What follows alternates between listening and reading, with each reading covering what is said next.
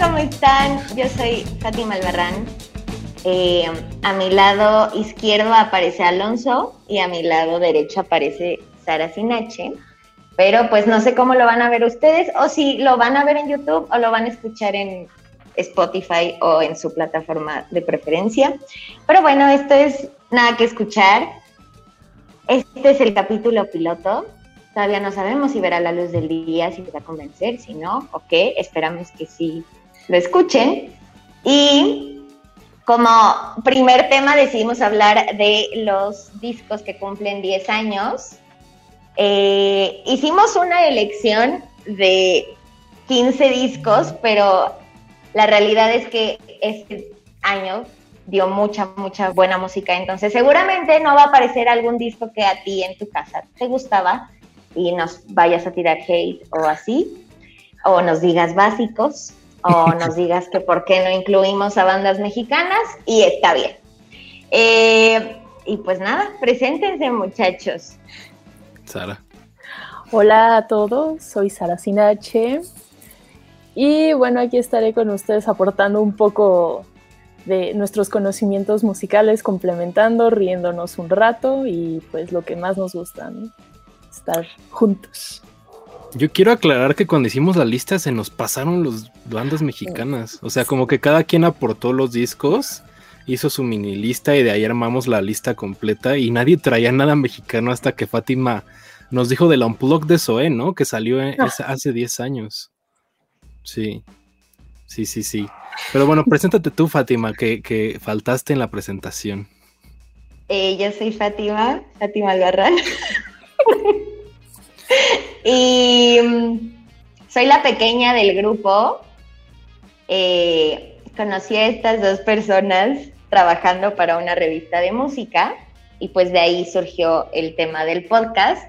Bueno, no surgió hace cinco años que los conocí, surgió hace un mes. Em, y pues ya creo que soy la morra básica del grupo. Em, ya irán escuchando mis opiniones. Y me gusta porque a los dos nos gustan las series, la música y tener gatos. Entonces, si lo están viendo, verán la aparición de nuestros gatos. Todos tenemos gatos. El de Fátima, como se pueden dar cuenta, mucho más notorio que el nuestro. Quiso participar en el podcast activamente, le agradecemos, Pelusa. In your face ahí. Entonces, ya lo verán en cada uno de los episodios, ¿no? Eh, sí, yo creo que eh, ya tenemos bastantes años de conocernos y justo como menciona Fátima, nos conocimos en una revista musical y pues eh, lo que piensan de las revistas musicales yo creo que es correcto, es una chinga. Porque es cubrir muchos conciertos, entrevistas, todo y creo que no nos dábamos abasto, ¿verdad? Yo tengo muy buenas memorias, pero también qué cosa, ¿no? ¿Qué, qué friegas? ¿Qué piensas, Sara? Siento que al inicio era la ilusión de decir que estabas en una revista de música y pavonearte diciendo que te pagaban por ir a conciertos o entrevistar a tus ídolos y llegaba un día en que, llevabas entrevistas y la sexta, aunque fuera Lady Gaga, era así como, ya por favor, o sea, ya no quiero, ya please paren. sí hay muy poco glamour detrás de lo que parece que es, pero es muy divertido y creo que todos aprendimos muchas cosas muy interesantes del medio y no tanto como el artista, la industria, los productores o compositores, sino cómo se mueve todo atrás. Exactamente. Sí. Y, y, sí, teníamos muchas entrevistas. Yo llegué a tener phoners diarios, o sea, entrevistas diarias ni tiempo te daba de escuchar todos los discos, o sea, era una locura. Y luego tradúcela y envíala, pero Eso era lo peor. Traducir la entrevista era lo que más me pasó. No sé, Fátima. Pero eres el que mejor oído tiene. O sea, de repente era como, ¿qué dijo? Y Alonso lo entendía la primera y yo ya había escuchado eso siete veces. Em, y pues nada, se le hizo callo de escuchar y ya entendía el inglés como arrastrado o de gente que no abre como muy bien la boca. Eh, pues nada, se te cae el teatro, siempre idealizas los trabajos y sobre todo en revistas y bueno, si te gusta la música, más. Y llegas y es como, ¿me puedo ir a dormir? Por favor. y también todos tus amigos es como, pero ¿cómo que solo son 10? Yo pensé que eran 30, pues sí, por eso estábamos en phoners cada 15 minutos, porque pues la verdad es que éramos pocos, pero hicimos un gran equipo de trabajo y bueno, por eso estamos aquí reunidos. Sí, la pasábamos muy bien. Sí, entre lo que cabe, creo que sí. o sea, creo que las quejas nos sobran, pero sí, había momentos, o sea, claro que disfrutábamos los festivales y las coberturas y todo, o sea, eso no lo podemos negar. O ver tu nombre en una revista física, que además es muy bonita. O sea, es la revista más bonita, tiene un diseño editorial precioso. Saludos. Y te daba saludos a Manu. Al diseñador editorial. Este, estaba acordando, mencionabas lo de los, los traducciones, ¿sabes cuál, cuál ahí sí la sufrí? Que creo que se pasaron. Hicieron, eh, lo voy a decir en WFM, cuando eh, antes de que falleciera David Bowie, hicieron un especial de no sé cuántos años de David Bowie, que era todos los días, y eran entrevistas, todo el programa eran entrevistas y había eh, recopilaciones y había comentarios de tal, y me echaron como tres de esos programas completos. Me acuerdo que, que, uno traía a Brian Eno, que lo tenía que traducir yo, y fue como de madre santa, eso sí fue para mí el apocalipsis de las traducciones. Pero bueno, ese era un comentario adicional. sí. También yo acabé odiando a Boniver y a Bjork, con todo respeto. Mm. que conocimos a Bjork, ¿eh? Conocimos a Sí, claro. La tuvimos aquí. Aquí. Bueno, creo que esa fue para mí la peor traducción, ¿eh? O sea, híjole, esa mujer habla el peor inglés del mundo. No manches. Sí, sí es cierto. Es isla islandesa, ¿no? Björk, entonces se le cuatrapea todo. No, no, no, horrible, horrible, de verdad, no. La amo, pero qué horror. My heart. pero vamos a empezar o vamos a empezar a divagar de anécdotas. Y eh, pues aquí está nuestra lista de 15 álbumes del 2011. Tú tendrás tus favoritos en tu casa, eh, pero estos son de los que quisimos hablar. Y vamos a empezar con Jessie J y el Who You Are, que fue su primer disco. Eh, yo la verdad la empecé a escuchar cuando vi un comentario de Justin Timberlake que dijo que esta mujer tenía la mejor voz del mundo. O sea, dijo como, el día de hoy ella tiene la mejor voz del mundo yo, ¿de quién está hablando Justin Timberlake? Eh, y me puse a escucharla y es un gran disco, o sea, de inicio a fin, porque te puede poner una balada y un pop pegajoso y, mm, y no sé, tiene una capacidad de hacer hits esta mujer y tiene una vocesísima y la capacidad de pasar de una canción en el optimismo y a la siguiente ser vulnerable y te mezclo el pop y de repente le pongo tintes de RB eh, y así, entonces, a mí me gusta mucho este disco. ¿Ustedes qué opinan? Sara.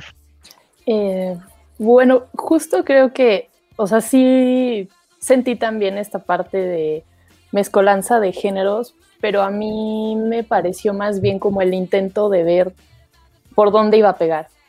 O sea, como en el momento tenía estas divas a Rihanna, a Katy Perry, a Britney Spears en la competencia, era claro que, los productores querían algo que funcionara, ¿no? Que, les fuera a dar dinero más que nada. Y, y, sí puedes de alguna manera apreciar que la capacidad vocal que tiene esta mujer para pasar del pop al RB, al funk, este, es impresionante y sí tiene una voz hermosa, pero no me hablaba de ninguna unidad como artista, ¿sabes? Como que se ve que apenas estaba ella misma viendo qué camino iba a tomar o cómo se iba a identificar ella dentro del, medio, si como artista pop o como algo más indie o algo más ecléctico. Es muy bonito, pero sí lo sentí como por todas partes, ¿sabes? Sí, eh, justo lo que mencionabas, este, Fátima, yo no me acordaba que la, la, había recomendado Justin Timberlake. Claro, que ese fue como el gran push que tuvo Jessie J a nivel mundial.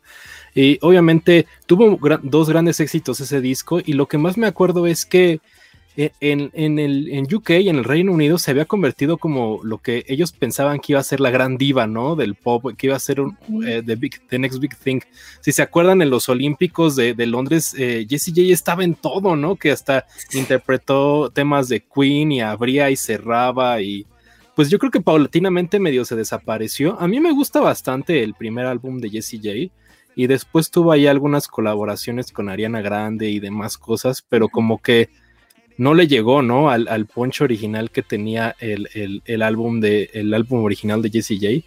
Y a, mí me gusta, sí siento que tiene alguna combinación ahí rara, como de, de RB y RB y más cosillas, pero no me desagrada. Y, y, justo esto que mencionaba Fátima de la, de la recomendación de Justin Timberlake, no lo recordaba, y pues creo que sí, o sea, va como en ese mood de Justin Timberlake, ¿no? Que es como un pop, pero muy este. Eh, como muy groovy, o sea, que lo podrías escuchar así como en una fiesta, cosas así, no necesariamente es la Britney Spears ni Madonna, ni como mencionaba Sara como Katy Perry, ¿no? Entonces, eso es lo que yo, con lo que yo me quedo. La verdad, no, no, tiene rato que no escucho nada de Jessie J, no sé en qué está ahorita. ¿Ustedes saben algo? ¿Qué pasó con ella? Yo me quedé en cuando sacó un disco de una portada donde salía pelona. Uh -huh. Y ya la realidad es que no sé más, o sea, como es que también iba a ser tema para otro programa, pero ya no hay estrellas como Britney o como Madonna. Ya eres una estrella fugaz, ¿no? Y lo que te dura tu hit, tu disco, tu One Hit Wonder y desapareces. O sea, ahorita voy a Twitter qué estará haciendo Jessie J ahorita. Buena idea. Sí, eh, ¿Algo más que quieran comentar del álbum? A mí me gusta, no es de mis favoritos, pero pues sí, fue un, fue un gran parteaguas en la música, sobre todo de, sí. de UK. ¿Sabes qué, qué, me gusta mucho? Este, sobre todo, o sea, gira alrededor de este hit de It's not about the money, money, como uh -huh. tiene muchos mensajes muy positivos, como, como que te da un abrazo el disco para que te sientas bien contigo y con tu situación o con lo que estés lidiando. Y es algo que da mucho valor en un disco que pueda ser considerado de pop, que la mayoría son muy superficiales o hablan de uno mismo o de fiestas o de cosas sin trascendencia. Y esta chica, la verdad es que sí se va a temas como muy personales y muy como feel good. Sí, ¿Cuál es su canción favorita? Mm, pues yo me iría por Price Tag, o sea, fue el, el gran éxito del disco, ¿no? O sea, eh, estaba tratando de recordar, tenía otras canciones, aquí las tengo apuntadas. Domino también era buena. Yo creo que sí. Domino es, es, mi fab del álbum, pero pues Price Tag es la que le pegó. Muchos dirían que su One Hit Wonder, pero pues no sé. Híjole, Price Tag me encanta y cuando salió me fascinaba esa canción porque tengo una amiga que se llama Moni y siempre la molestábamos con esa canción de que no todo se trataba del amor y era muy chistoso, pero la verdad es que ahora que lo volví a escuchar completo, mi favorita fue Big White Room y me metí un poco a investigar de la canción. No manches, es muy fuerte, o sea, se trata de una época en la que una JCJ de 10 años estuvo hospitalizada y compartía cuarto hospital con un chico que iban a hacerle una cirugía muy pesada y resulta que este niño no sobrevivió y que ella se sentía muy culpable y se sentía muy, este, como con mucho coraje y muy confundida de cómo pasaban estas cosas y que hasta que pasó el tiempo como que la seguía persiguiendo ese recuerdo y escribió sobre él y la verdad es que sí es una canción muy bonita. Órale, tiene buena historia entonces. Fátima, uh -huh. ¿cuál es tu favorita del álbum? Mi favorita es Big White Room o Domino. O sea, a pesar de que era más pegajosa Price Tag, creo que me gustaba más el ritmito de Domino. Y esta semana que lo volví a escuchar, porque aparte trae la versión en vivo de Big White Room. Sí, sí. Me encantó. Ok. Ok. Eh, eh, ¿Cómo pondrían a Jessie J en, en, en, los discos? ¿Como a la mitad de los más importantes? ¿Cómo lo consideran de, lo, de la lista que tenemos? Híjole. Entre los cinco extras. La pondría como en el lugar 7-8. Okay. Sí, sí, o sea, no los últimos, porque creo que de la lista hay unos menos este, trascendentes, pero sí, definitivamente, o sea, nada más por el hit, pues sí, en el momento pegó y todo, pero no representó nada más. Mm, Y tampoco es mi disco favorito de la vida, entonces. Sí, no. Estaba aquí checando y, y también participó Jessie J en el soundtrack de Pitch Perfect 2. Tenía una canción original que se llama Flashlight, que es como la canción eh, más importante de la peli y ella la compuso. Entonces, pues creo que eso fue de lo último que yo escuché de ella. Estoy viendo el disco que menciona Fátima que se llama Alive, que es donde está Pelona, es de Ujú. 2013. Híjole, sea, no, ya. Madres. ya Y el, fue. El último que tiene es uno de Navidad de 2018. Ajá. Pues, ¿qué onda? Sí, no se nos desapareció Jessie J. Pues a lo mejor se quedó con como compositora, ¿no? Siento que ese era su fuerte. Sí, a lo mejor Y agarró la ganas onda. más de regalías. También. Como Charlie XCX, ¿no? Que también es más compositora a veces que artista ella misma. Sí. Pero bueno. Pues vamos con el siguiente, Ujú. Que es el 21 de Adele. Me encanta. Bueno, con este disco yo la conocí, eh, aunque tiene el 19. Ujú. O sea, yo la conocí con Rolling in the Deep. Eh, pero creo que genuinamente este disco, bueno, yo en el 2018 tenía 18. No, digo, en el 2011 tenía 18, sí, me trabé. Eh, pero como que todas las canciones era como, esta me gusta, esta no me gusta, esta me gusta, esta no me gusta. Y con esta dije, qué desgarradora mujer, no estoy pasando por lo que ella, pero me hace sentir toda la historia del disco. O sea, ahí como que empecé a escuchar con más profundidad las letras y o hasta el tono de voz, o sea, que de verdad se estaba desgarrando la mujer. Y así. Entonces, soy muy dramática e intenté empatizar con ella. Y, Y valió. La verdad sí, sí es un disco muy fuerte. O sea, yo me acuerdo que ya tenía el disco físico de 19 y me había gustado, pero igual, pues, una que otra canción y ya. Y me regalaron este y, híjole, me encantó. Igual, completo, todas las canciones, te deprimes. Lo volví a escuchar ahora y me volví a deprimir. Es, es tremendo, de verdad.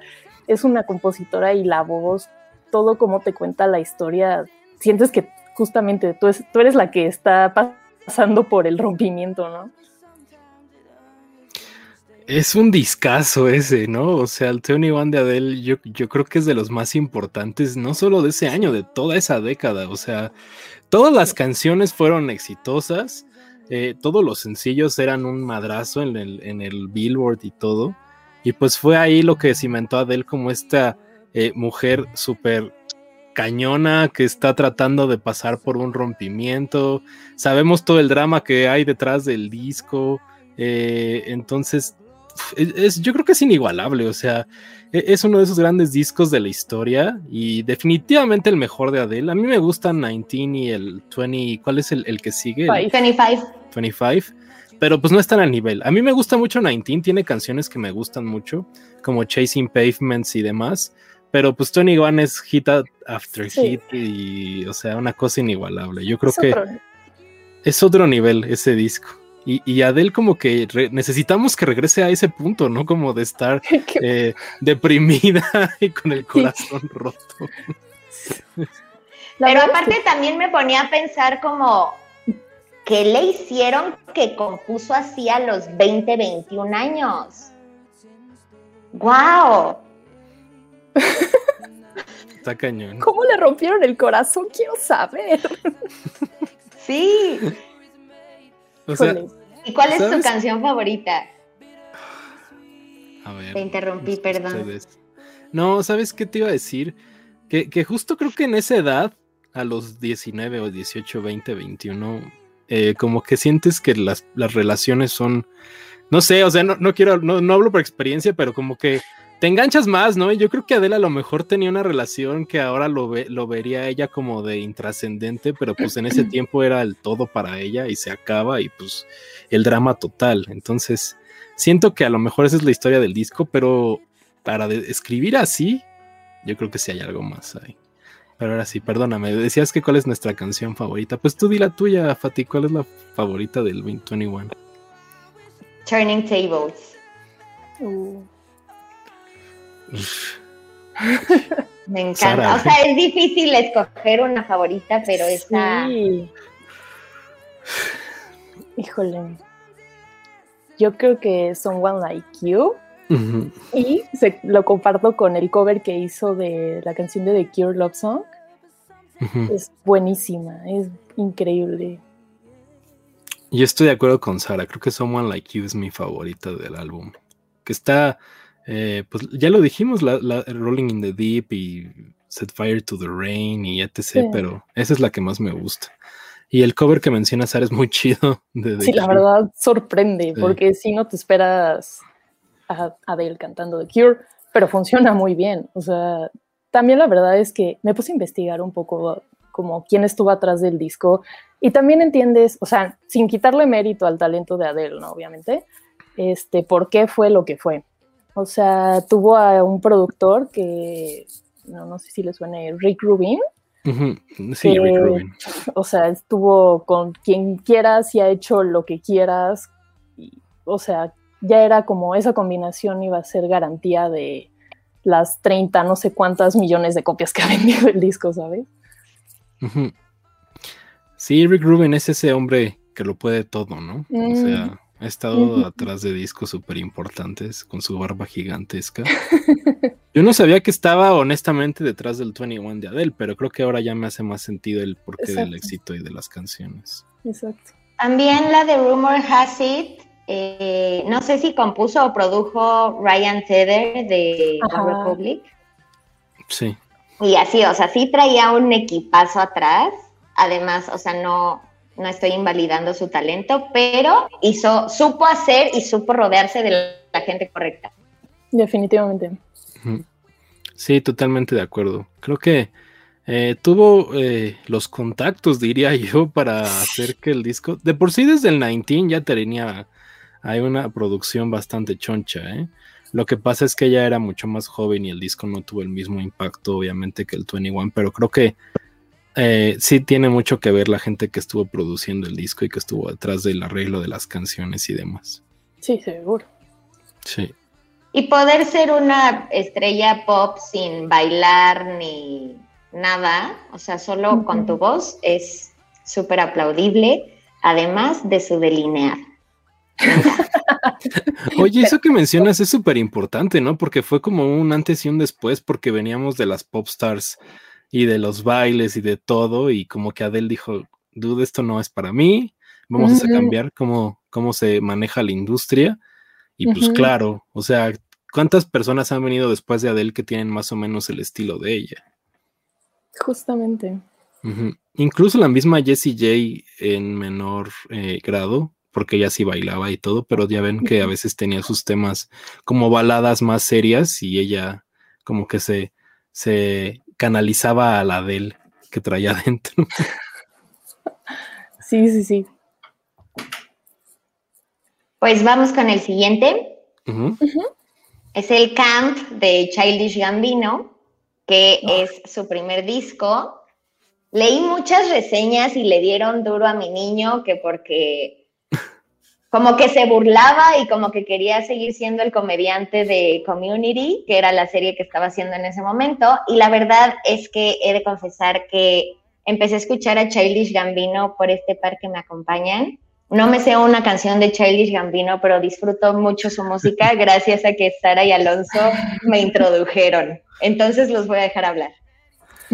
Sara, a ver, ¿qué tienes que decir de este disco? Eh, la verdad es que eh, como compositor musical, siento que se estaba notando apenas cómo se consolidaba en un estilo mu- muy de él, muy de él, justo esta recurrencia a la sátira y a los punchlines, que era lo que él sabía hacer desde Terry Rock, le funcionaba y, y no, no caía bien en un sentido de, pues no eres Kanye o no eres este, Jay-Z, ¿por qué estás rapeando así creyéndote que eres mejor que ellos, no?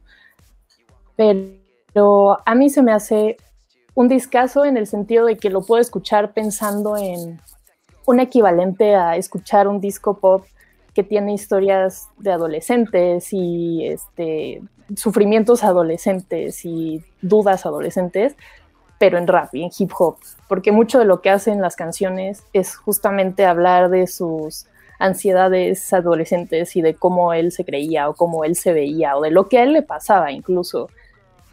Y en ese sentido se me hace muy, tierno porque pues sí tiene mucho punch el disco, pero sigue siendo un childish, muy childish al final.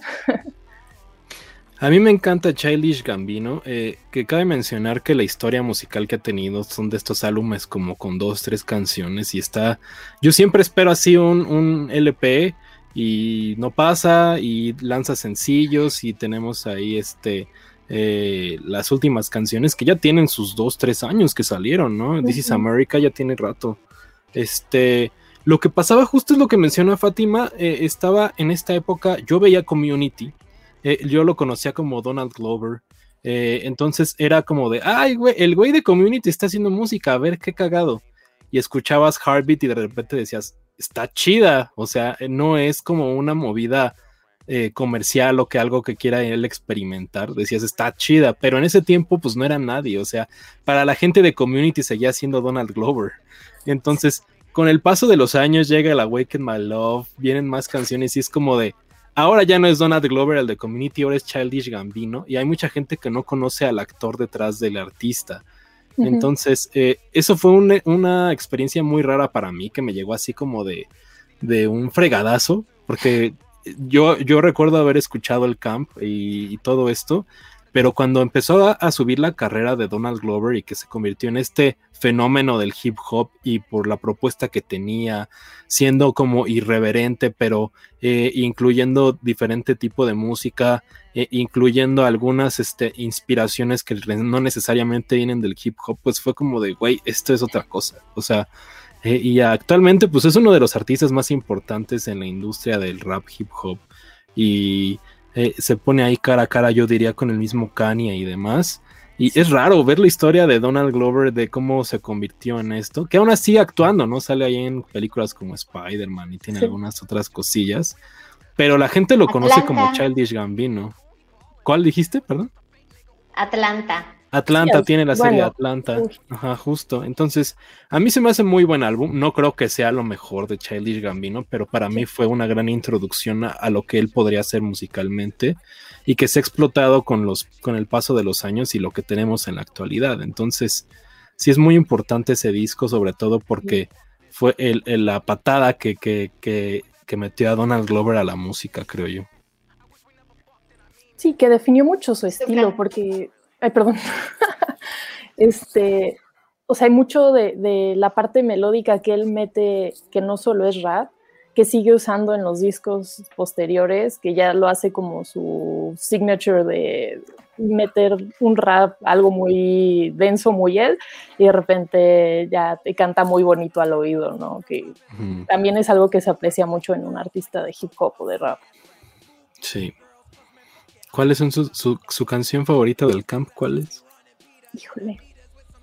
Te diría, sí, te diría Heartbeat, porque yo a mí me pasó al revés, yo no lo descubrí como actor. El, yo escuché la de Heartbeat un día en Beat o una cosa así en el radio. Me acuerdo perfecto que la shazameé y todo, dije, no manches, está increíble, ¿no? Pero en el disco, la de That Power, toda la historia que cuenta al final se me hace devastadora, es increíble. creo que esa es mi favorita. Ok. Pues eh, yo extraño a Childish Gambino. Siento que ya. os estaba checando ahorita los discos y lo último que hizo que a mí me encanta con toda la onda del Summer, o sea, que son estas canciones que yo sí me quedé esperando el álbum completo y nunca pasó. O sea. Sí sacó un disco después como medio experimental, hace un año o dos, pero la verdad es que se fue ya por otros caminos y según esto dicen que ya se retiró de la música y por eso cambió todas sus redes sociales y demás, pero pues nunca falta cuando pues uno tiene que comer, ¿no? Y está viendo qué hacer otra vez. Entonces seguro regresará. Sí, yo creo que sí va a pasar. Pero y viendo los créditos, eh, su productor fue Ludwig Goranson, no sé si lo estoy Ah, es el pronunciando de, bien. el de Mandalorian, el que hace la música de The Ajá. Mandalorian. Sí. Hizo la música de Venom, de Black Panther, de. Tenet, y Sí, o era el que hacía la música de Community. Entonces, pues, ahí Sí, o sea, pero top, claro. claro. Pues sí. Y Ludwig Göransson en, en los últimos años se ha explotado también mucho, no es como que en ese tiempo fuera él, él el productor, entonces creo que crecieron a la par. Sí, sí, sí, sí. Pues de hecho con Black Panther ganó el Oscar. O sea, sí le, le no fue me muy acuerdo, bien. ¿sí? Sí, Sí. ganó el Oscar. Órale. Sí, sí, sí. Que el soundtrack de Black Panther es muy chido, ¿eh? Increíble. Pero bueno. Pues vamos al siguiente, que el siguiente es el Milo Shiloto de Coldplay. Y este disco marcó como una división en los fans de Coldplay. O lo o amaste este disco o lo odiaste y te sentiste traicionado por Coldplay porque tú querías una segunda parte del Parachutes o una segunda parte de Viva la Vida. No, pues yo la verdad es que y no va a pasar. No, ya se Pero perdió. ¿saben qué? Siento que desde ese disco Chris Martin trae la misma playera. No, se ha bañado desde ese disco. No. Lleva Seguro. 10 años vestido igual. Le gustó el look. Mm, Híjole, sí, sí, definitivamente creo que es como esa etapa etérea en la que empezaron a entrar como hippie alternativa, colores y caleidoscopios, que mm, a mí me gusta, se me hace un disco, bueno, yo lo he disfrutado mucho desde que salió, pero sí es un Coldplay muy nuevo, y muy diferente de lo que había antes, incluso del disco anterior de Magic, nada que ver, o sea, y el Viva la Vida, o sea, pensabas que se iban a seguir ese camino y salen con, no, ni siquiera la propuesta diferente, que ya era algo que movía, ¿no? O sea, es una rock ópera que tiene un cómic y que tiene toda una historia atrás y personajes y todo un background que tal vez no se esperaba de la banda. Yo soy ese necio que dice que Coldplay nunca volvió a hacer lo mismo después del Parachutes, lo sigo diciendo.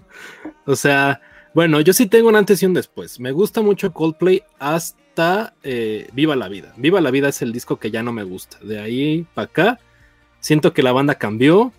Eh, no, no quiero ser el cliché de se volvieron más comerciales, pues es la verdad, o sea, la, la, banda se tornó más comercial, cambiaron como la estrategia que ellos tenían, el target y todo.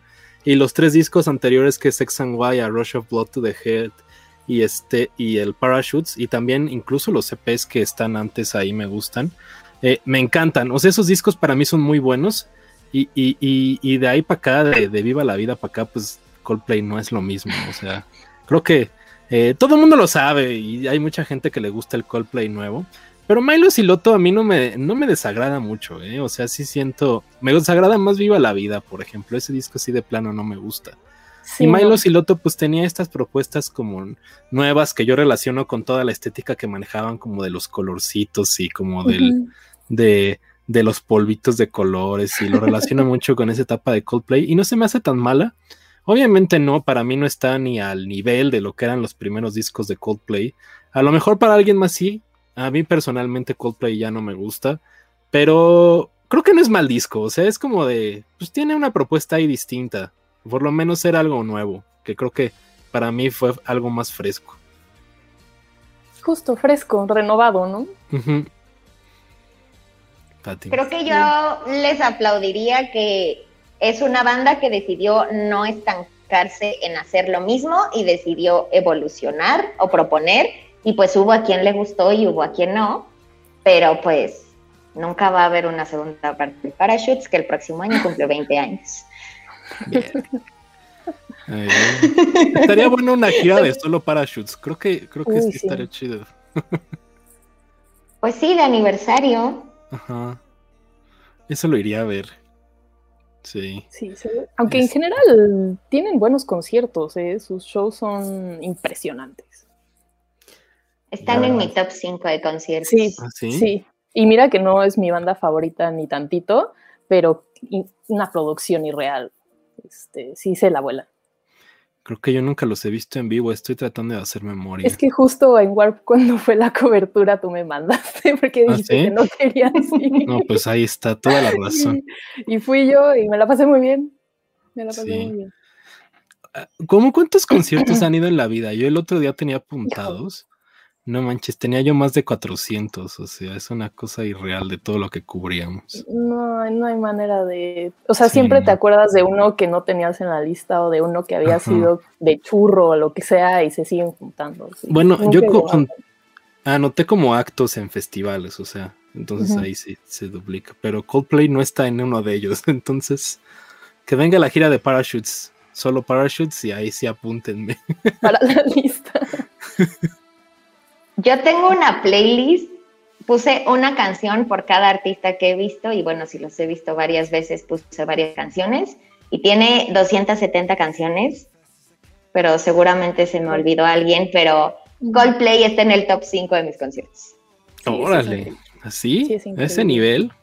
Estuvo precioso eh, la gira del A Head Full of Dreams.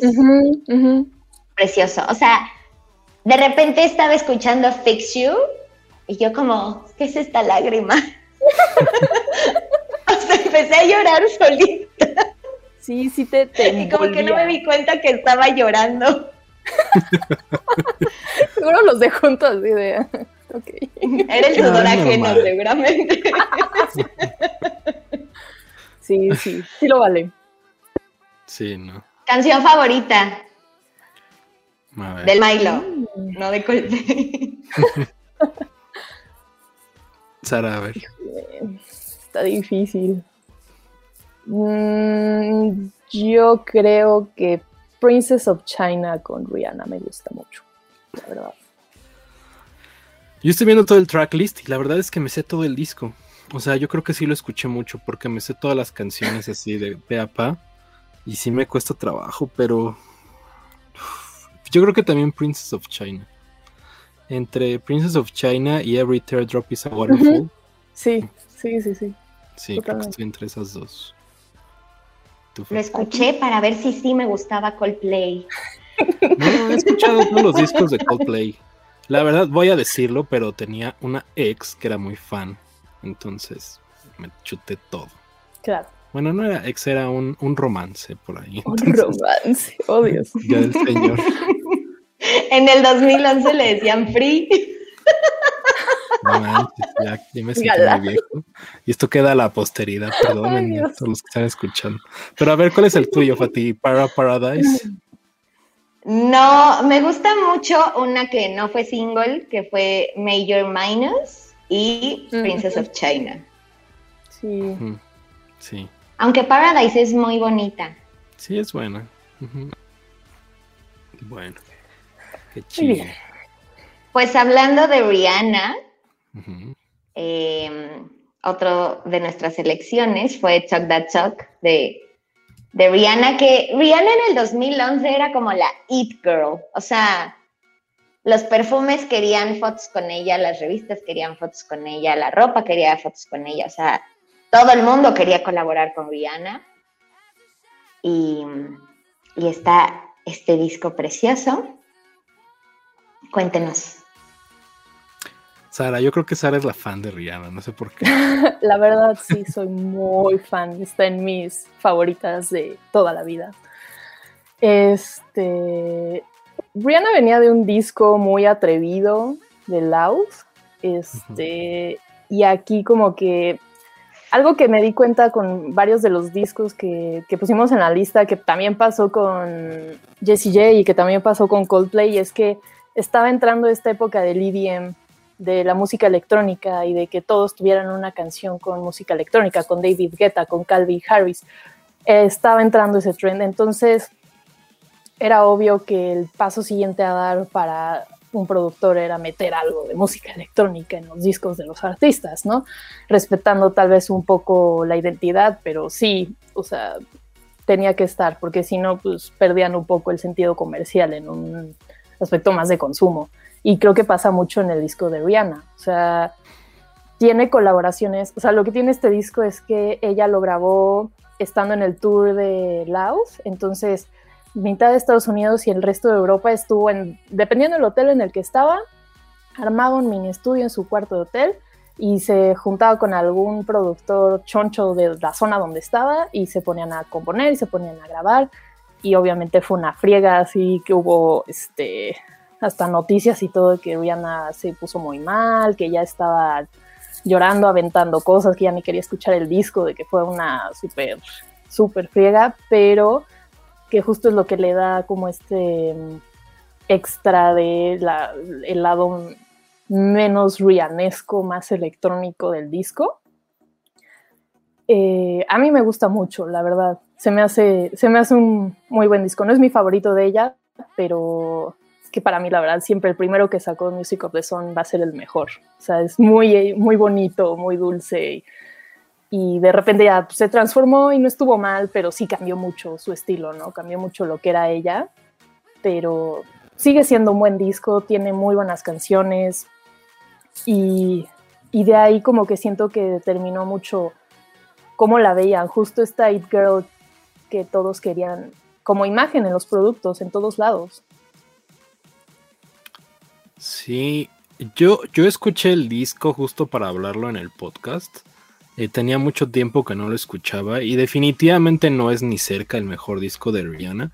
Pero como menciona Sara, justo fue eh, la época en la que más eh, estuvo como presente en los medios, ¿no? Era era como de las artistas así de, güey, Rihanna, era su época con Chris Brown también, entonces, este, eh, era como de las divas de la, época, lo que sería como Beyoncé y tal.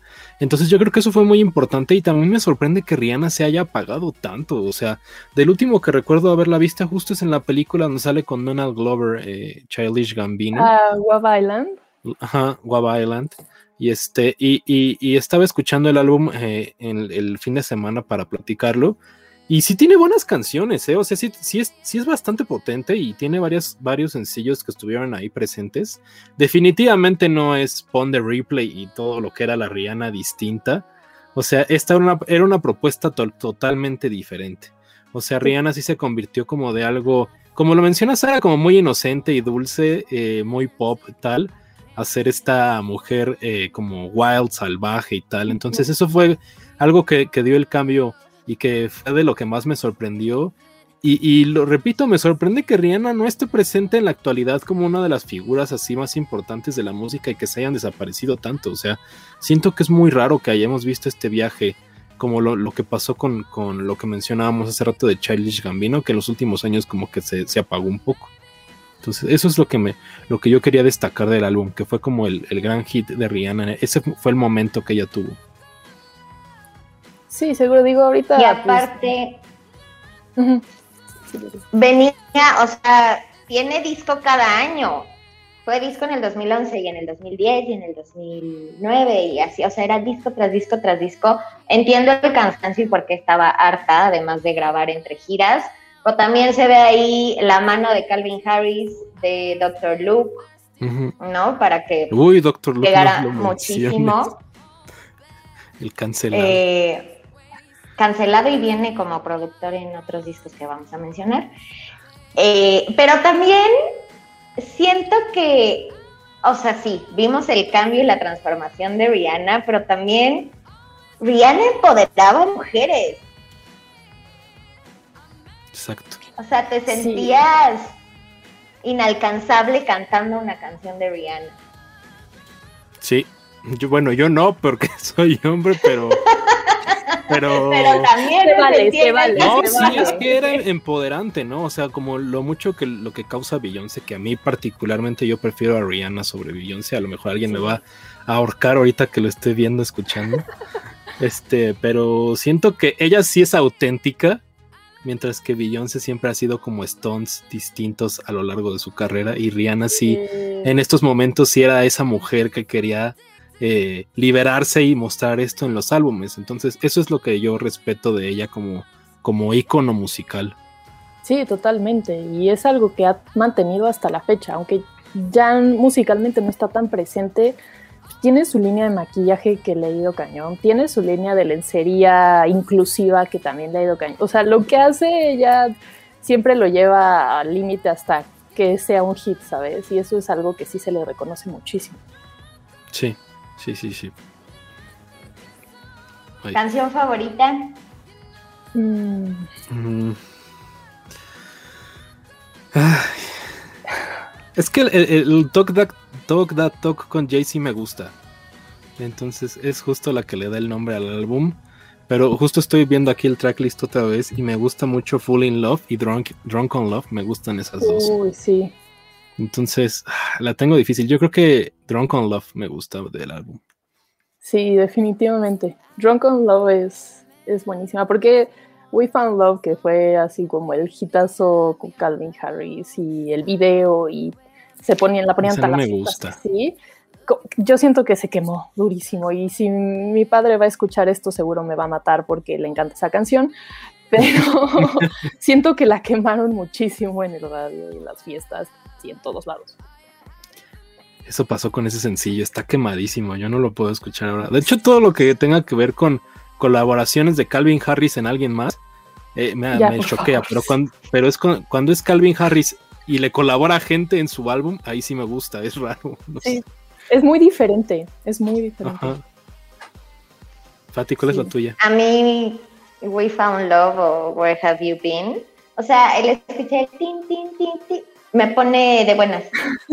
Como, ay, ¿te acuerdas cuando ibas al antro en la prepa? Ay, era muy feliz con esa canción. O así. sí. Sí, sí. Y bueno, esa no era mi prepa, pero pues sí, esa Pero está bien. Te entiendo. está bien. Se les dijo que era la chiquita de la bola desde el inicio. Tenías que recordárnoslo, gracias. Sí, no. Es que 2011 fue el año de la prepa que pasé a la universidad. Ok. Entonces, No, cada fin de bien. semana estaba en el antro abriendo pista con We Found Love. Por supuesto. Y, y me recuerda mucho eso. Y me Sí. pone feliz. Ah, está Bueno. bonito. Está bien, está bien. Yo, Sí. yo, yo no tengo esas memorias, pero sí. Pero qué lindo.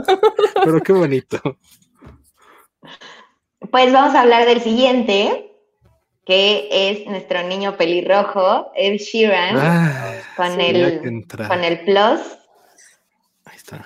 Que Alonso lo odia porque Alonso acabó harto de Shape of You, Ah, sí, sí. eh, pero ni modo. No lo odio, ¿eh? No. del niño. Es la hipérbole. Eh, es un gran compositor, porque además ese año saca su disco debut y además también es el disco debut de One Direction, que Ed Sheeran compuso todos los hits de One Direction. Entonces, yo le aplaudo mucho su 2011 a- al niño Ed. Ah, pues no. Mejor voy a dejar que. Sara hable porque si, si- de todos los discos de la lista el que yo menos comulgo es con este de Sheeran. Me gustan los demás discos, me gusta. Sí, me harté de escuchar Shape of You y todos los sencillos y todo porque los tenía aquí en loop, no sé por qué. La vida me persiguió con esas canciones, pero no me disgusta Sheeran en, en general. Creo que creo que es muy respetable lo que ha hecho de pasar de ser un artista callejero a ser una estrella mundial. Eso no lo hace cualquiera. No, Pero bueno, sa- con Sí, creo que, o sea, tampoco lo odio ni nada. La verdad es que en un sentido compositor se me hace increíble, se me hace admirable, se me hace los top ahorita como compositor. Es, es hermoso todo lo que escribe y habla mucho de su talento, ¿no? De todo lo que hizo para llegar a donde está. Se, se nota en este disco, se escucha en este disco. Sí, es muy, um, todavía muy dulce y muy inocente, porque pues también era un bebé en esa época, pero no es malo, o sea, la verdad es que es muy común, o sea, por todos lados en redes sociales ves este post que dice, ¿no? Tu primer video va a ser malo, tu primer canción va a ser mala, tu primer podcast, pero tienes que hacerlo hasta conseguir el bueno, ¿no? Y este cuate desde el inicio lo hizo bien, o sea, ya lo traía y lo tenía que explotar y agradezcamos a Jamie Foxx por haberlo descubierto y haberle dado el apoyo porque pues tal vez seguiría dando vueltas en open mics todavía, ¿no? Sí, está cañón, ¿eh? Ese sí es un ascenso muy canijo. No tiene la, la, no tenía la gente detrás que tenía de él, por ejemplo. Ese güey sí empezó de nada. Exacto, justamente. A ver, Fati. Y aparte, ¿sabes qué? O sea, ya como físicamente, vuelvo a lo mismo que no era como la estrella pop usual. Era el niño teto que sapeabas. ¿no? Y entonces Sigue también... siendo. Bueno, pero más, porque estaba más gordito.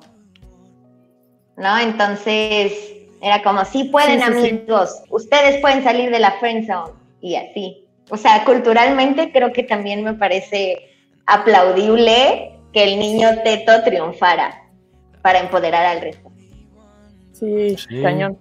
Sí, está padre. ¿Cuál es su canción favorita? A ver, Fátima, tú debes de tenerla ya. Ah, yo tengo todo el disco. Eh, mi canción favorita es Great A y The City. Ok. Ok, mira, ni me acuerdo de esas canciones, eso que lo volví a escuchar. ¿eh? Perdónenme. Ese era el único de la lista que yo iba a estar así en ceros. Pero a ver, Sara, ¿cuál es tu canción? La mía es The 18. La verdad nunca había escuchado este disco completo, sabía que existía, pero fue una grata sorpresa y la de The 18 sí siento que justo mostraba esa overall del disco de su habilidad y su talento y esta dulzura de niño que es. Sí. Eh, yo creo que, eh, bueno, mi canción favorita eh, la tenía apuntada es You and I. pero creo que es como. Estos discos son como de comedia romántica, ¿no? Como de película romántica. Todo lo que hace. Sheeran en general es como de perfecto para eso. Entonces, Ajá. me gusta cuando las películas incluyen canciones de Sheeran porque es como algo muy meloso y bonito. Pero cuando las repiten hasta el cansancio, ahí ya no me gustan. Entonces, eso creo que es uno de los pecados que ha sufrido mucho Ed Sheeran. Que hay muchos sencillos que le pegan y no los dejas escuchar en todo el día, en todas las estaciones de radio. Y como mencionaba Sara con este, con We Found Love de, de Rihanna y con Calvin Harris, pues es ahí de güey, ya no la quiero escuchar, o sea, me la, me la gastas. Eso es lo que pasa, lo que me pasó a mí con Ed Sheeran, que es lo que menciona Fátima de esa época donde escuchaba Shape of You diario. Sí, Es que ahí trabajábamos juntos y mandaba en el grupo del trabajo como, llevo 10 minutos en Los Ángeles y ya escuché cuatro veces Shape of You. Sí, Y nunca he puesto esas historias, las tengo, eh, pero hay, la escuché, no es mentira, creo que la escuché 12 veces un solo día en Los Ángeles y al otro día otras 13 veces. Y tengo todas las historias de ese viaje que me tocó ir a Los Ángeles, de, de cada, cada vez que yo escuchaba Shape of You. La voy a poner en mi destacado de Instagram acabe el programa para que El vean que no es mentira. Sí, por favor. Y, bueno, Sigamos. y lo que hablabas es como este meme que, que decía como, y ahora que Ed Sheeran se va a casar, ¿quién va a cantar en su boda? ándale, exactamente eso. Cañón. Que sale, sale en, en la, en la película de Me Before You, que a mí me gusta mucho. Ay, siento que-. Es muy bonito cuando, cuando sale la, la canción de Sheeran, ¿no? Cuando, tiene creo que dos canciones en el soundtrack. Entonces, eso está padre. Sí. Pues ya hablemos del siguiente o Alonso va a acabar harto. Es el Velociraptor de Casadian. La verdad es que yo descubrí a Casadian con este disco y los descubrí en el Vive Latino del 2012, que estaban, fue Foster de People, Casadian y Café Tacuba. Entonces yo fui a ver a Foster de People y a Café Tacuba, entonces me tuve que chutar a Casadian porque no me iba a mover de ese lugar. Y fue una gran sorpresa, me encantaron. O sea, en vivo me encantaron y ya después llegué a mi casa, puse ese disco, todo ese disco me encantó.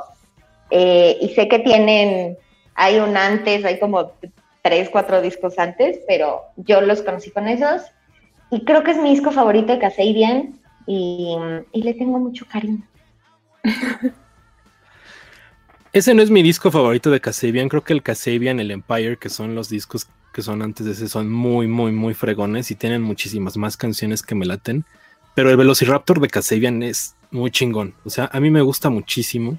Eh, justo también yo lo escuché en vivo y es una cosa de locos. A mí me encanta ese álbum. Tiene, tiene temas que no venían mucho con, con, el, con la línea que había tenido Kasabian en los primeros álbumes, porque a veces sí era mucho rock, pero a veces era como más moderado, ¿saben? Como que de repente había temas, eh, pues no sé cómo describirlo, o sea, que eran eh, no pop, sino como de, no balada tampoco, pero no eran así guitarrazos, ¿no? O cosas así experimentales, y creo que el Velociraptor de Kasabian lo logra definitivamente. Es uno de mis discos favoritos de ese año. Está yo creo que en mi top 5. Digo, ya aquí los tenemos en el top 15. Pero sí creo que es una cosa muy chingona.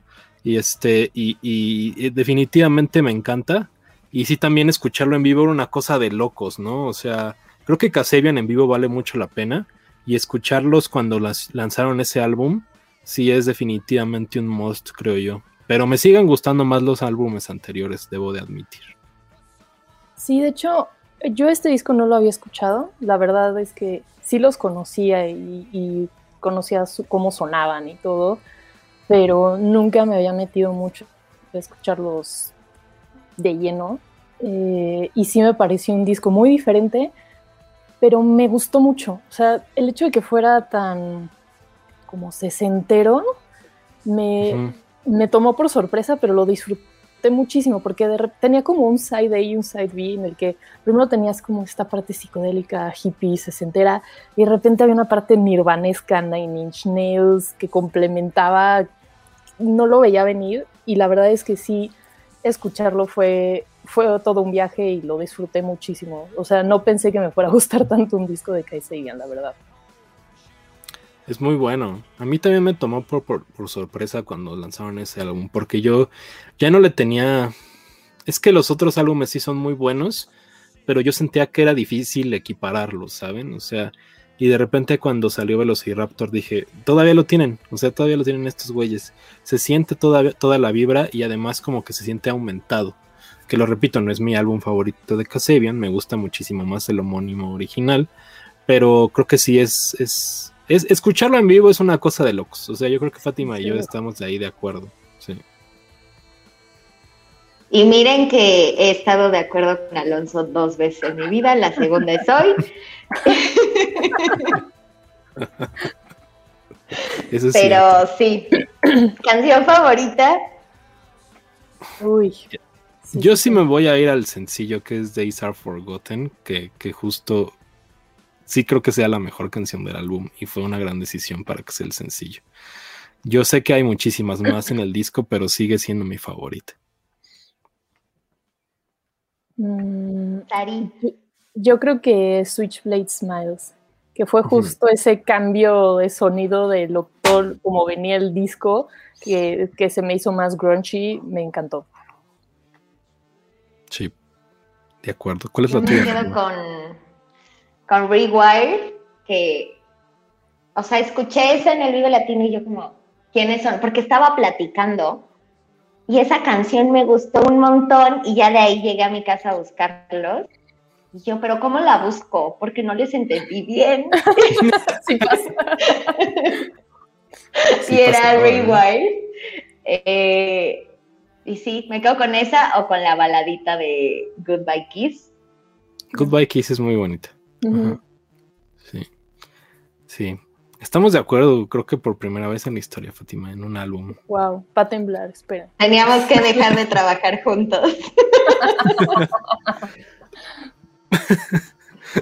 Pero a ver qué sigue, porque ya vamos a una hora y según ustedes, no, no, nos va a sobrar sí, nos va a faltar. Ajá, nos va a faltar. Un pelón somos comunicólogos. Bueno, Sari no es comunicóloga, pero también es bien comunicaciones. Y pues nada, se nos da la habladera, pero el siguiente es el Femme Fatal de Britney Spears. Híjole, a ver, ¿quién se lo avienta? Mm. Yo no creo ser el ya, o sea, con el híjole, dato. Sí, no, no, no, no, no, hablar bien. A ver, eh, lo voy a decir antes de que alguien dé la sinopsis del álbum. Creo que eh, es un, no es un buen disco, es un buen disco de Britney, pero ya era como el, post de Britney. O sea, siento que ya se empezaba a notar como de, güey, ya se nos está acabando la, la, princesa del pop, ¿no? Entonces, pero por eso mejor alguien que, que nos dé el contexto del álbum. A ver. ok, bueno, ya que salió todo a la luz, ya sabemos que ahí ya estaba trabajando sin ganas y creo que es un gran disco con mucho punch y súper popero, pero la gira como que la veías como de malas o como de hueva y ya ahorita lo entiendes que era pues porque ya le estaban obligando a trabajar. Em, pero, wow, o sea, los singles, Till the World Ends, Hold It Against Me y I Wanna Go, o sea, sonaron y estuvieron en la radio, en el antro, en, todos lados meses. Eh, y por eso, y pues no hay que mencionarlo, pero se nota quién fue el productor y por qué pegó tanto ese disco. Em, y pues nada, la princesa del pop siempre la vamos a querer en este programa. En este programa, en este podcast. Perdón, es el primero que hago.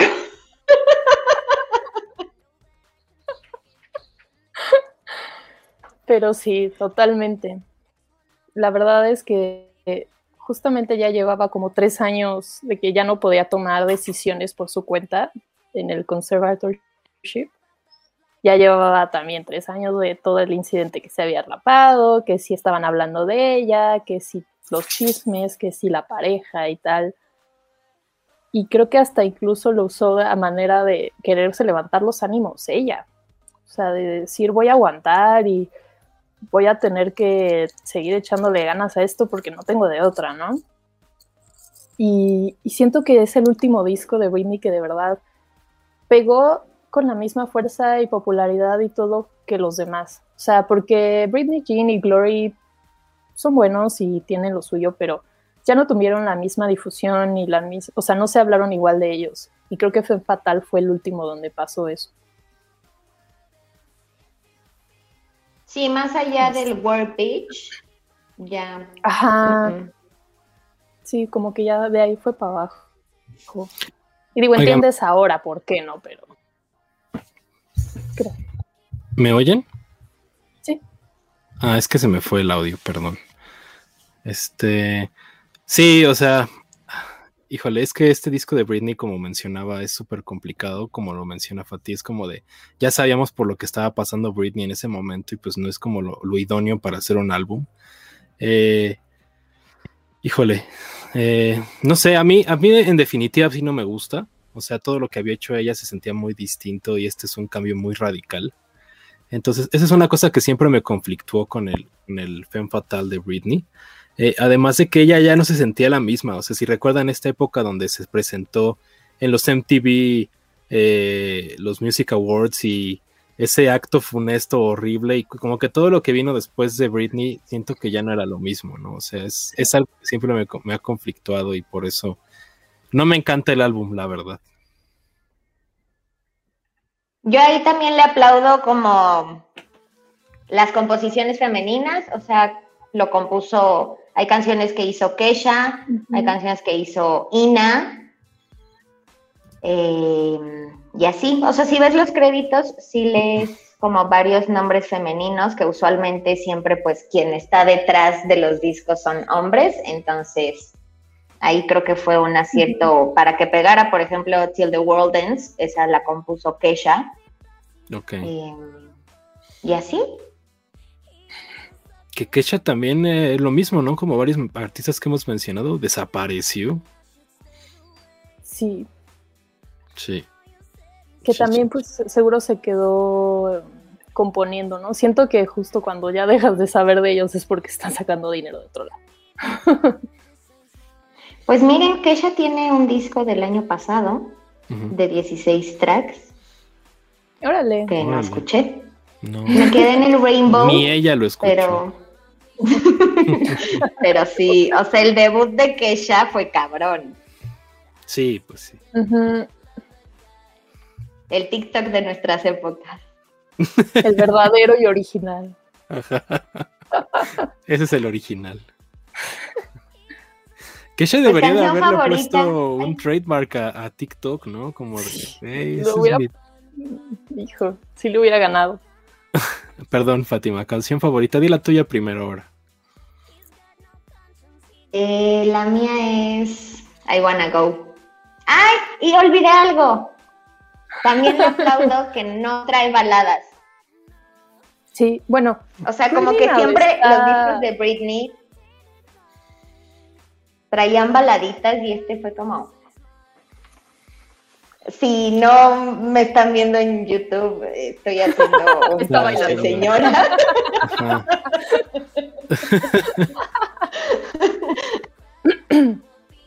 Sí. Sí, es súper movido. Sí. ¿Y cuál es tu, tu, canción última? Pues dijo I Wanna Go, ¿no? Ah, sí, dijo I, Wanna Go, sí es cierto. Discúlpame. Te disculpo. Este. Híjole. Para mí está complicado. Yo creo que Till the World Ends es buena. Sí, también, también. Tiene lo suyo. Sí. Pero bueno. Sara, ¿dijiste la tuya? Eh, sí, también I Wanna Go. O sea, es súper. Te sube los ánimos y te empodera y te vale gorro y quieres bailar. También como bailó Fati ahorita, que los que hayan visto no pudieron notar.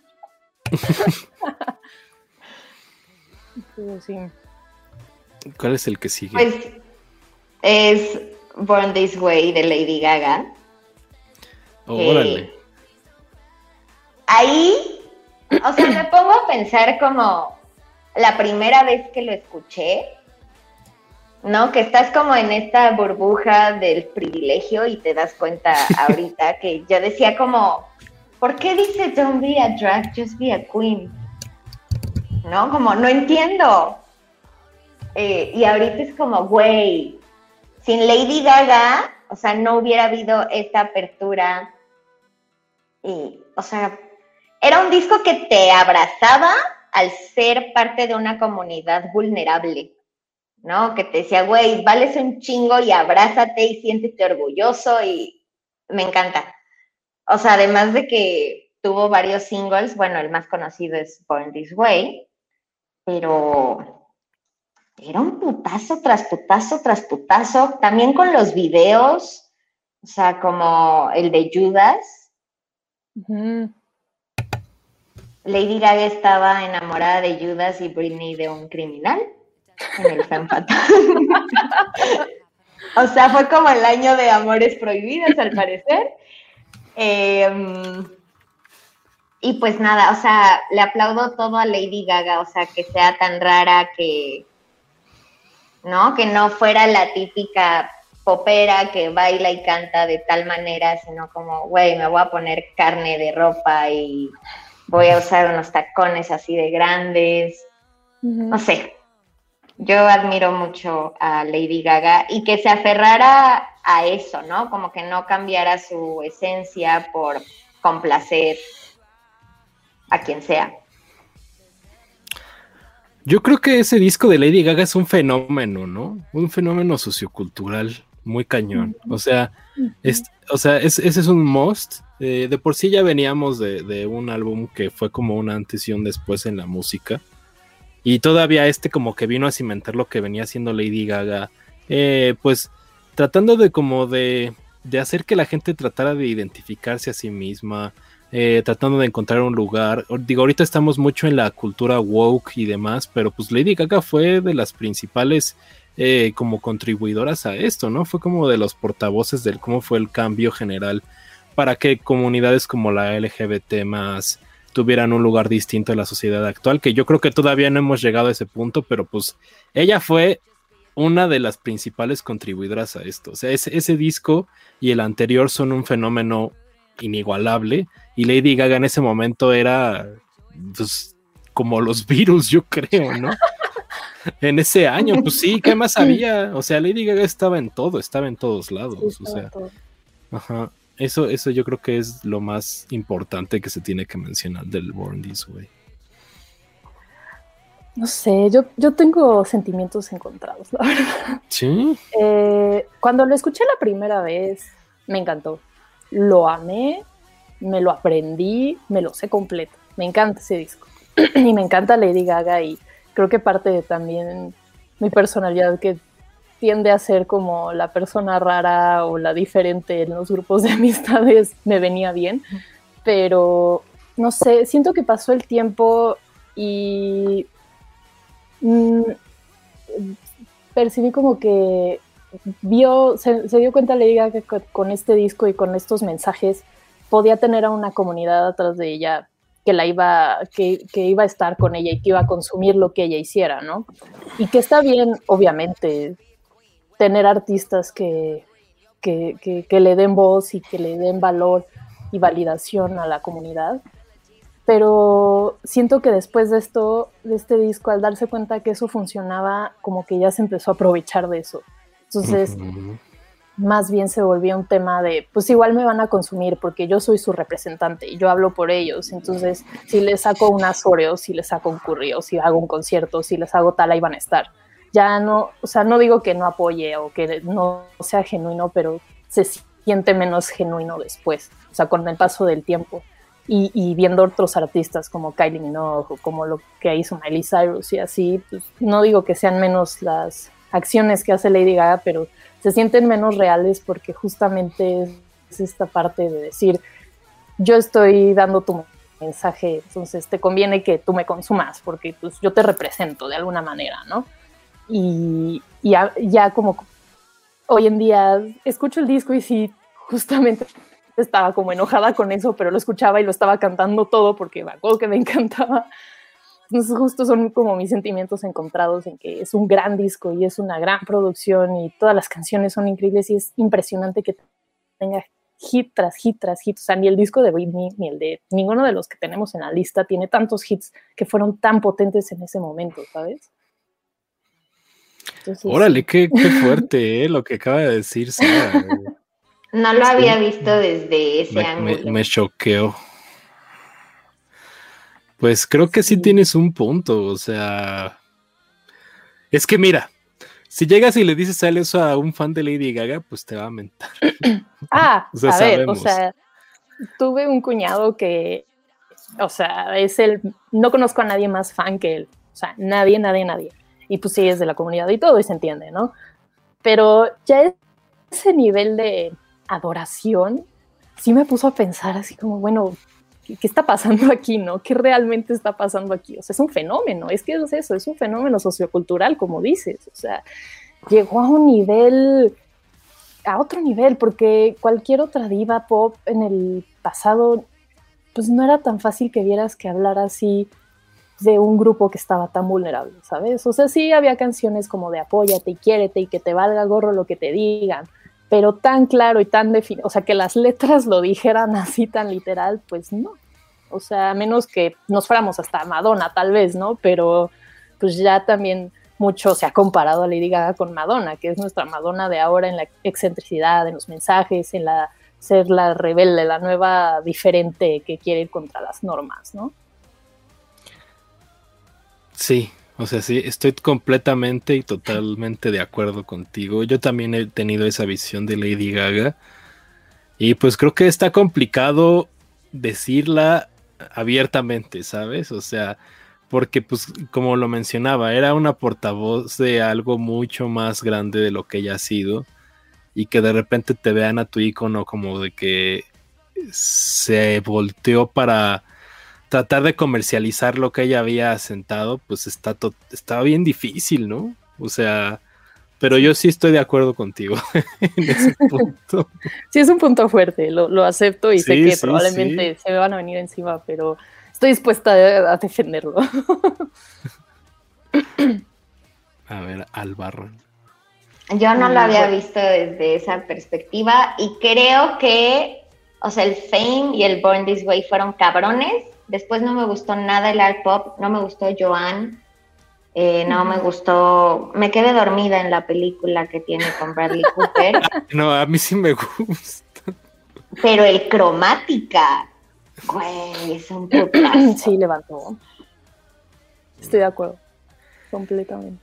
Yo no, yo no soy tan, tan nacido de Lady Gaga, o sea, he escuchado los discos por encimita, pero pues creo que eh, Born This Way y Fame pues fueron como de, eso era, ¿no?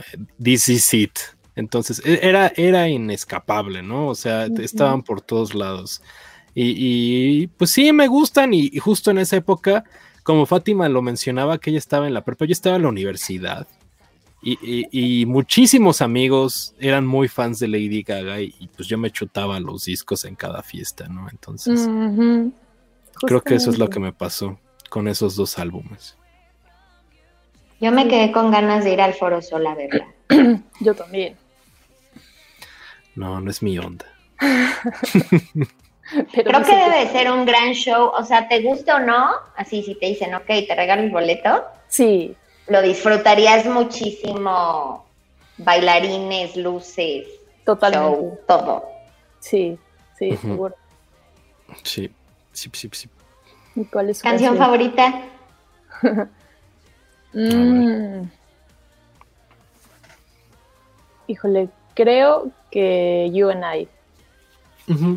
Además está, es, es, muy bella porque también tiene la colaboración de Brian May, entonces la hace todavía más top.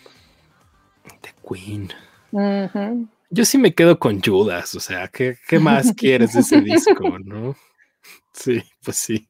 Eso es ese álbum para mí, eso, esa canción lo sintetiza completamente. Sí, totalmente.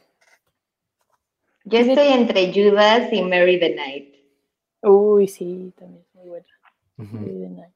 De hecho, estaba viendo, este, ahora que fueron los 10 años en mayo, este, se hizo todo un evento, eh, le dieron las llaves de la ciudad en West Hollywood a Lady Gaga, hicieron el Born This Way Day ese día porque es el día que salió el disco y sacaron unas colaboraciones especiales que este, Mary the Night la canta Kylie Minogue, Edge of Glory la canta Years and Years, y hay otra de, ah, la You and I la canta Ben Platt, está muy diferente, pero está increíble. O sea, son esas cositas que afirman mis sentimientos encontrados, pero que se ve justo el, punch que tiene ese disco y que sigue teniendo y seguirá teniendo. Sí, escuché justo esa, esa versión que menciona Sara para prepararme para el programa y creo que eh, Mike, Kylie Minogue, pues toda la onda, ¿no? O sea, eso está chido. Sí, sí, sí, totalmente. Pues vamos a cerrar con Arctic Monkeys y el Suck en sí Es un disco que sale después de su disco como más darks. ¿Cómo se llamaba el Humbug? Humbug. Humbug. Ese. Y también fue nominado a las portadas más feas de la historia por Enemy. Lo es, lo es. Eh, y creo que es un disco que cumple, ¿no? Y que lo saca del nicho hipster donde los metió el disco anterior. Em, y así. O sea, no es como el mejor disco de Arctic Monkeys, pero cumple rock pop pegajoso. Yo soy muy fan de Arctic Monkeys. Eh, ese es mi disco favorito de Arctic Monkeys. El Sokiran sí es mi disco favorito. ¿Por qué? Porque es, es muy. Se siente como rock de los 50 muy melódico, bonito, muchas baladas. Eso a mí me encanta, me gusta el, eh, me encanta el giro que le da Alex Turner al álbum. Eh, obviamente las, las, letras de Alex Turner, pues ya sabemos cómo son, ¿no? Habla de repente de que tenía que apuntado, pero tiene referencias a una bebida este, que es imposible de conseguir en el Reino Unido o cosas de ese tipo. Pero es el disco que más me gusta de Arctic Monkeys. Yo sé que a mucha gente dirá que el Favorite Worst Nightmare o el, eh, primer álbum es mucho mejor. Y lo entiendo. Eh, yo creo que el que vino después, el AM, es feo. Es mi favorito. No. Sí, lo entiendo, pero a mí no me gusta. Pero a mí el Sokiran, sí, yo, yo quería que se quedaran en ese mood y no lo hicieron. Es, es, mi disco favorito de Arctic Monkeys, son mis videos favoritos de Arctic Monkeys. Entonces, este, pues sí, yo creo que de la lista de los que tenemos, creo que es, es mi, mi gallo, de, los 10. y querías, tener, lo tenía por aquí a la mano para que vieran la portada. Qué fea es, déjenme la busco en lo que es ahora La verdad es que está muy chistoso la opinión de, de Fati y de Alonso porque justo me pasó eso. O sea, yo no, no soy súper fan de los Arctic Monkeys. Sí me gustan y tienen canciones que me, me encantan y los he visto en vivo, son increíbles. Pero este disco se me hizo, no sé, o sea, los estaba escuchando este, para, para el programa estaba mi novio conmigo escuchándolos y le digo, es que siento que llegaron a un punto tan maduro con este disco que caen casi en lo cristiano, así como ya muy, muy en, no ellos, o sea, sí es muy diferente al disco y marca muchísimo el, la, línea antes de Leyem y todo lo demás que acabaron siendo ellos, que Leyem a mí también me gusta mucho, la verdad, pero sí es una cosa completamente diferente, o sea, no, no me juzgues, es un espacio libre, este pero sí, o sea, la verdad no, no fue de mis favoritos de la lista. Pero, o sea, no es un mal disco. También puedo entender a lo mejor que, que Alonso lo aprecie más siendo fan, que, que tiene como una perspectiva mucho más completa de, la trayectoria de la banda, ¿no? Y que pueda tener justificado completamente por qué este disco le gusta tanto, pero yo definitivamente, fuera de apreciar un poco esta consolidación como madura y de composición y musical, no, no, no fue mi favorito. Ojo, que creo que dentro del fandom de los Arctic Monkeys, de los fans, lo consideran como el peor. Bueno, dejando de lado el no sé qué hotel, se me fue el nombre del último, que ese sí no lo soporto. Eh, pero a los fans no les gusta eso quieren sí, porque justo cambia totalmente la, la, idea, cambia los tonos, la temática, se siente muy distinto. Pero a mí eso es lo que me gusta del disco, no sé, es raro. O sea, yo estaba muy, muy, muy apasionado con Arctic Monkeys antes de ese. Y para mí llegó y fue como de, güey, esto, esto es lo que yo quiero, melodías bonitas, canciones románticas, tal. Entonces, me gusta mucho ver a Alex Turner solito con su guitarra tocando las canciones del Socky Dance. Aquí están, traje, para que vean que las portadas de Arctic Monkey siempre están horrendas. Este es el... pero vean esto. También tengo el vinil, pero no lo, no lo encontré. Y cuando lo compraste no venía con la estampita.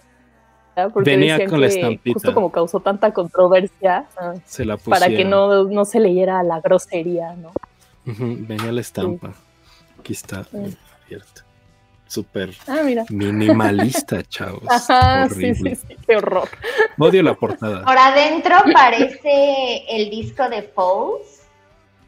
Sí. Tienen una portada muy similar a esa sí, foto. Sí, sí, sí. Sí, sí, es cierto, no lo había visto. Tu canción favorita del disco más.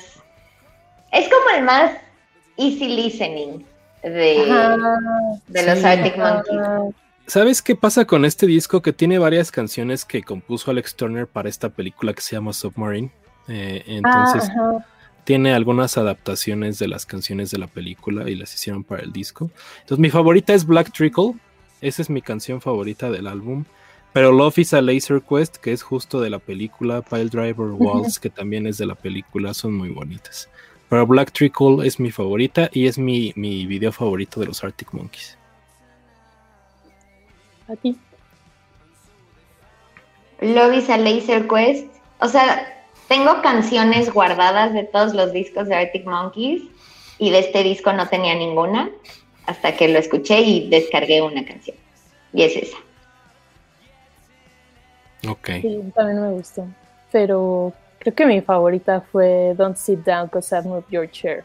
Como de, de, del mood que sentí de todas en general, creo que esa fue la que más disfruté. Es la que más tocan hasta la fecha de ese álbum. Ujú. Creo que fue la, la más digerible para mí, como no lo escucho. Ah. Es la que se siente más Arctic Monkeys, ¿no? Como real. Ajá. Sí, como que más regresando a ellos, ¿no? Sí, yo creo que sí. Sí, sí. Vale. ¿Nos vamos a echar los extras? Pues, ¿tú qué dices? ¿Los quieres guardar para después o nos los echamos? Yo creo que deberíamos de hacer una segunda parte o así, porque allá en casita han de estar hartos de escucharnos. Digo, si es que llegaron hasta aquí y se los agradecemos mucho, Sí. pero creo que es todo por hoy en nada que escuchar. Gracias por escucharnos. Gracias por escucharnos. Yo creo que eh, deberían de comentar todos, incluyéndome sus handles en Twitter, tal, tal, tal, para que nos puedan encontrar, Fátima. Eh, yo estoy como Fati Albarrán en todas las redes. Fati con Y. Sara. Y yo estoy como Sara G sin H. En todos lados me pueden encontrar. Y yo estoy como Alonso Valencia J, igual en todos lados. Yo sí tengo TikTok. eh, creo que Sara también. Fátima se burla de nosotros. Debería de tenerlo. Ese es, es It's What Happening. No, me quedo con el TikTok de Kesha, muchachos. O sea, la verdad es que tengo descargada la app. Tiene mucho que no la abro, pero sí la llego a abrir de vez en cuando. Eh, y como puedes ver sin tener usuario, pues ¿para qué me hago un usuario? Eh, pero, güey, se te va la vida. O sea, dices como, ay, veo dos TikToks y tres horas después sigues scrolleando y así. Entonces, Entonces, este, nosotros millennials nos quedamos con el TikTok de Kesha, como dice Fátima. Pero bueno, eh, yo creo que con esto ya cerramos, ¿no, Fati?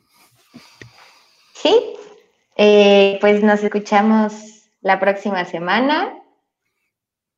Y, y así va a ser una temporada de 10 episodios. Espérenlos o no. Y espero les haya gustado. Coméntenos si les gustó.